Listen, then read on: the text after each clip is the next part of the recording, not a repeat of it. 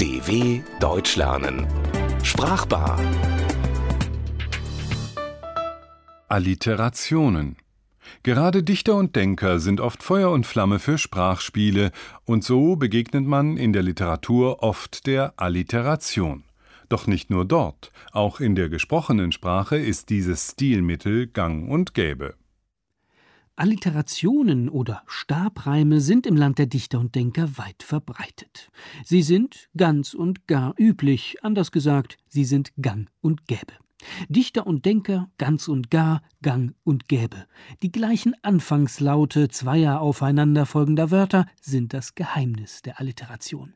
Man nutzt diese rhetorische Figur gerne, um die Sprache angenehmer klingen zu lassen, aber vor allem, um einen bestimmten Sachverhalt zu betonen.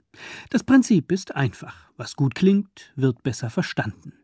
Ist jemand fix und fertig, dann betont er, dass er vollkommen müde und erschöpft ist.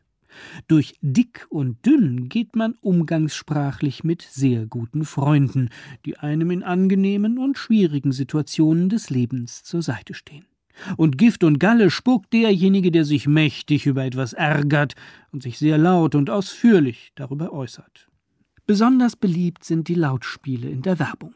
So wurde eine Ölfirma in Deutschland mit dem Spruch Pack den Tiger in den Tank berühmt, auch wenn mit ihrem Treibstoff die Autos nicht schneller fuhren. Die Milchwirtschaft warb in den 1950er Jahren mit dem legendären Slogan Milch macht müde, Männer munter. Und ein Elektroartikelanbieter machte mit dem provozierenden Werbespruch Geiz ist geil auf sich aufmerksam. Nun ist das Reich der Alliterationen groß und weitläufig. Den Zungenbrecher Fischers Fritz fischt frische Fische könnte man genauso dazu zählen wie die Retter der freiwilligen Feuerwehr. Ganz genau genommen ist auch ganz genau genommen ein Stabreim. Allerdings ist hier keine zusätzliche Bedeutung entstanden. Führt der Weg des Wanderers über Stock und Stein, dann muss er viel mehr überwinden als Stöcke und Steine, nämlich große Kuhlen, Baumstümpfe und dichtes Gestrüpp.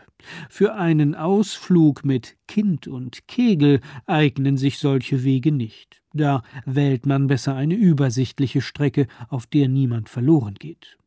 Ursprünglich war Kegel der Ausdruck für ein uneheliches Kind. Aber daran denkt heute niemand mehr. Stattdessen betont die Formulierung Kind und Kegel die Größe einer Familie, die sich irgendwohin auf den Weg macht, und beschreibt in Kürze den Aufwand, den das bedeutet, für die Eltern und auch für diejenigen, die den Besuch empfangen. Beim großen Oder-Hochwasser 1997 in Tschechien, Polen und Deutschland entstand ein Milliardenschaden. Viele Menschen hatten damals Haus und Hof verloren, nicht nur ihr Dach über dem Kopf, sondern auch fast alles, was sie sonst besaßen.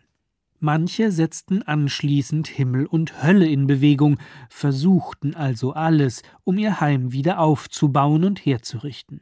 Ihnen war klar, dass mit Zagen und Zaudern, mit Unschlüssigkeit und übertriebener Vorsicht der Wiederaufbau ewig gedauert hätte. Auch die von verantwortungslosen Spekulanten im Herbst 2008 ausgelöste weltweite Finanzkrise hat viele Menschen um Haus und Vermögen gebracht. Anschließend forderten Betroffene und Politiker von den Banken, Ross und Reiter zu nennen. Das heißt, die Urheber dieser Krise zu entlarven und ihre Machenschaften offenzulegen. Für besonderen Ärger sorgte die Tatsache, dass viele Manager regelmäßig Millionensummen erhielten und damit ein Leben in Glanz und Gloria führen konnten. Ein luxuriöses und prunkvolles Dasein, so wie es in früheren Jahrhunderten nur wenigen Adeligen möglich war. Nun darf man natürlich Manager nicht grundsätzlich in Bausch und Bogen verurteilen, sie also undifferenziert und pauschal als überbezahlte Gauner betrachten. Aber ab und an ein wenig Gift und Galle versprühen, das ist sicher ganz und gar legitim. Derweil kann der Staat schauen, wie er die Katastrophe mit Ach und Krach abwendet. Das war jetzt keine Alliteration, sondern ein Endreim. Aber wir sind ja auch am Ende angelangt, sind sozusagen fix und fertig. DW Deutsch lernen. Sprachbar. Mehr auf dw.com/deutschlernen.